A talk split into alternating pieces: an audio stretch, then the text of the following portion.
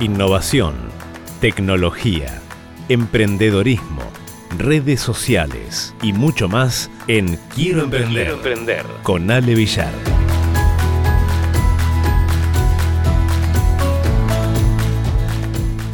Bueno, vamos a comentar un poco, a ver, esto que tiene que ver con el tecnoestrés, ¿no? Cómo afecta a los que hacen home office, obviamente en este contexto actual, el uso de las tecnologías de la información, ¿sí? la comunicación, estas llamadas TIC, em, es hoy una de las competencias que más se exige a los profesionales y a raíz justamente del teletrabajo, del home office, este uso se ha vuelto tanto una necesidad como una realidad, ¿no? a la cual muchos trabajadores han debido eh, y han debido adaptarse para cumplir exitosamente con sus responsabilidades a distancia, en ocasiones sin las herramientas necesarias. ¿no?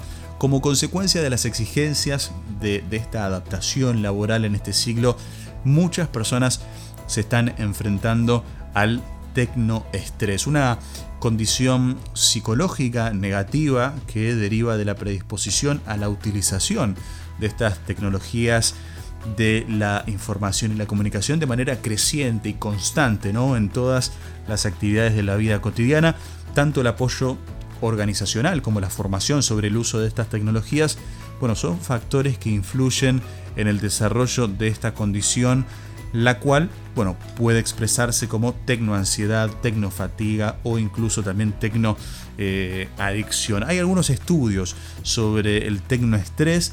El Instituto de Seguridad, Salud y Bienestar Laboral, a través de su Observatorio de Prevención de Riesgos Laborales, realizó un estudio sobre las manifestaciones del tecnoestrés y también sus posibles consecuencias en la salud ocupacional de los trabajadores de países del mundo hispano. Para ello se aplicó una encuesta online a 697 trabajadores de distintas áreas profesionales que bueno, respondieron a un cuestionario que medía 21 variables. Y la muestra final de participantes estuvo conformada por dos terceras partes de residentes España, España y el resto de América Latina, destacando em, Ecuador y de el 100% de los encuestados, el 57 fueron mujeres eh, y con una edad promedio de 44 años y al momento de la encuesta el 63% contaba con estudios de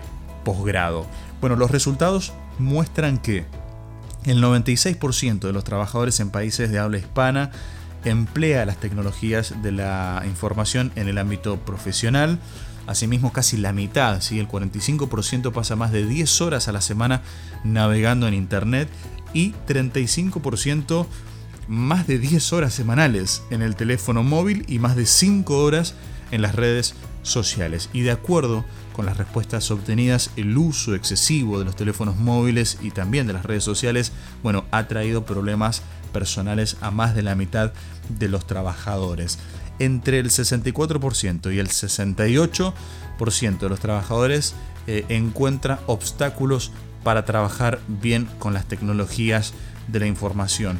Em, y la mayoría, ¿sí? este 45%, no cuenta con una formación específica para su uso. ¿sí? O sea, considera que el trabajo tecnológicamente mediado le plantea diversas exigencias, ¿no? Como por ejemplo, bueno, trabajar más tiempo, tener que recordar y estar siempre al pendiente de muchas cosas, correr el riesgo de que el trabajo no salga bien, ejecutar acciones repetitivas, ¿sí? y manejar también frecuentemente una gran cantidad de información y datos.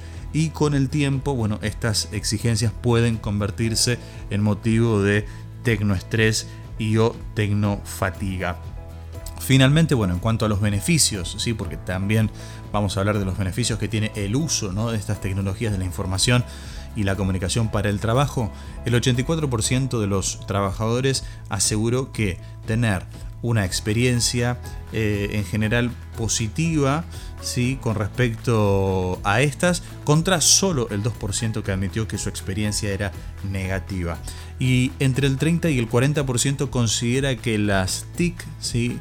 han contribuido a dotar de más autonomía de su trabajo en términos de organización, toma de decisiones sobre imprevistos, ¿sí? aplicación de habilidades y destrezas también. Y además el 40% estuvo de acuerdo en que estas facilitan la gestión de asuntos personales en comparación con un 21% que manifestó eh, que darles respuesta les es motivo de preocupación.